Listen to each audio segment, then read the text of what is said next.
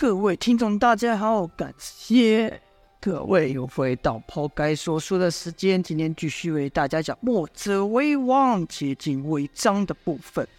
却说叶黄，叶黄出手，仅仅一招就把齐晋两国的高手都打倒，而后就把目光转到了墨家军的首领项义身上。与此同时，那些跟着叶黄的复仇大人。复仇者大军也冲向战场，对他们来说，所有人都是敌人，所以不分起义军还是禁军，都是他们攻击的对象。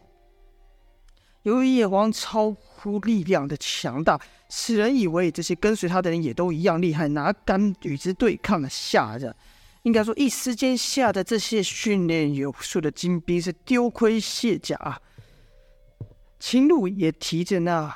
他那异乎寻常的大长刀一马当先杀入人群中，西晋两方已经没有人能和他抗衡了。就看秦鹿如虎入羊群般，随手一挥，就把敌人割下一片。秦鹿的强悍，九黎众人最清楚。想当初，他一人就打败了九黎中的四大高手，甚至和赵烈打个旗鼓相当啊！可惜这战场。不是江湖比试，一个人再怎么厉害，也不可能凭一己之力就打败如此多的敌军。何况齐晋两方这次又是精锐进驻，来的都是精兵猛将，更何况晋那边还有韩生、魏超、赵帅等三公指挥，齐这边也还有子然、子优、子期坐镇。尽管一开始被杀个措手不及，败阵下来，但子然很快就瞧出来了，这群神秘高手除了叶黄与秦鹿外，其他人。虽然厉害，但还不到可不可抵挡的程度。于是他们立刻下令改变了阵势，稳住了败退的迹象。跟随叶黄的这些人要论武功，一百个军校加在一起都不是他们的对手。而秦路就更不用说了。但是他们不懂战场上瞬息万变，就看刚才被他们打退的敌军突然一团一团的聚在一起，他们觉得奇怪，还笑道：“怎么？”一群脓包聚在一起，还不是一群脓包，能怎么样呢？他们不明白啊，阵法上的配合可使军校发挥平常数倍的力量，甚至能以少胜多，以弱胜强。双方再度交锋，叶黄这些就感觉到不对劲了。明明眼前这些的力量都不如他们，怎么聚在一起后力量却逆转了呢？好像往哪看都是敌人，四面八方都是利刃。但这些人不会怕，他们。依旧往前，口里喊道：“报仇，报仇！杀了你们，我就能帮我的家人报仇了。这次我不会逃你们，一个也别想逃！我要报仇。尽管他们被敌军所伤，但痛楚只会让他们更恨、更恨。恨意心经发出来的力量越大，力量暴涨啊！纯粹强大的力量突破了正式的一层，但等待他们的是更多的敌人，更多的兵刃。但这群人不怕，他们脸上笑了，满足的笑了，继续的朝敌人冲去，直到生命消失为止。秦鹿也是如此啊，只是他武功太高了，一时三刻仍然没人能挡住他。叶王一看他人马受阻，立刻分出异人前去搭救。就看数条数条异光朝齐晋两方的兵马冲去。哪有人能挡得住呢？就听叶黄说道：“你们是不可能挡得住我们的。我们要让你们尝尝加诸在我们身上的痛，我们蒙受的冤，我们要让世人都尝尝我们的恨。”叶黄的话再度激发追随者的力量，加上叶黄所使出的异能——黑色的火焰和大水，瞬间就把战局给逆转过来。与此同时，叶黄对项义的攻击也没有停止。项义的人偶虽然也是金刚不坏，但项义的内力可不是源源不绝啊。而他身后倒下的墨家军也越来越多。这时呢，在复仇者大军里面的我们的另一个主角童风啊，看到这一幕完全傻了。原本他是担心叶黄带他追随者上战场死去送死的，但现在看来啊，他更要担心的是叶黄真的。把这所有人像他说的，把天下人给杀尽了，而这些还包含他视如亲人的墨家人王离、莫文虎、安阮硕等，一个一个都倒下。童风脑子一片空白，喃喃道：“够了，够了，别再杀了。”而此时叶黄的追随者和秦鹿都上了战场，叶皇身边只剩童飞和童风父子。就看东风不由自主的走向叶皇，他想阻止他，但他也知道自己的力量差叶皇太多了。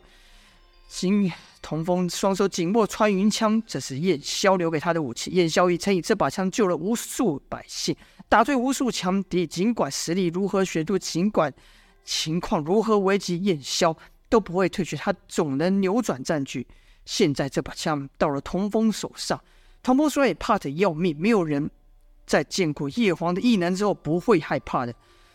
童风的手在抖，脚也在抖，但他还是朝叶皇走去。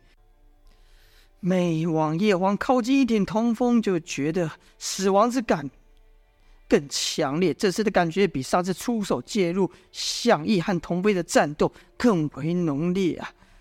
那是向义和童飞所散发的强大的气场。童风一闯入就有濒死之感，但这次他只是看着叶王，只是看着夜王的背影，这感觉就出现了。鹏鹏知道他此举无异，飞蛾扑火，必死无疑，但他还是前进。此刻的夜王正在笑呢，他看着眼前这惨象，人间惨象，却在笑呢。他耳中听着人们的哀嚎，但还有他追随者如愿以偿的样子，正在笑呢。叶荒根本就没注意到童风，毕竟像赵天烈、无一剑、子泰，像这些几位当时顶尖的高手都不。都扛不住他一招，他何必花一丁点的心神去注意童风呢？但叶华没注意到，童飞注意到了。就看童飞伸手握住了穿云枪，而后源源不绝的力量从枪上传来，灌到童风体内。童风不解，看着童飞，童飞还是那样面无表情，但他的内力却不断不断的。蜂拥的朝童风体内灌进，直到童风承受不了体内的力量充沛的像要炸开一样。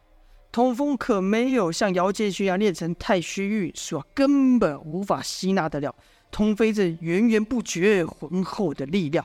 童风就感觉自己要死了。就在这一刻，他动了起来，脚上前踏出一大步，以全力使出乾坤劲呐！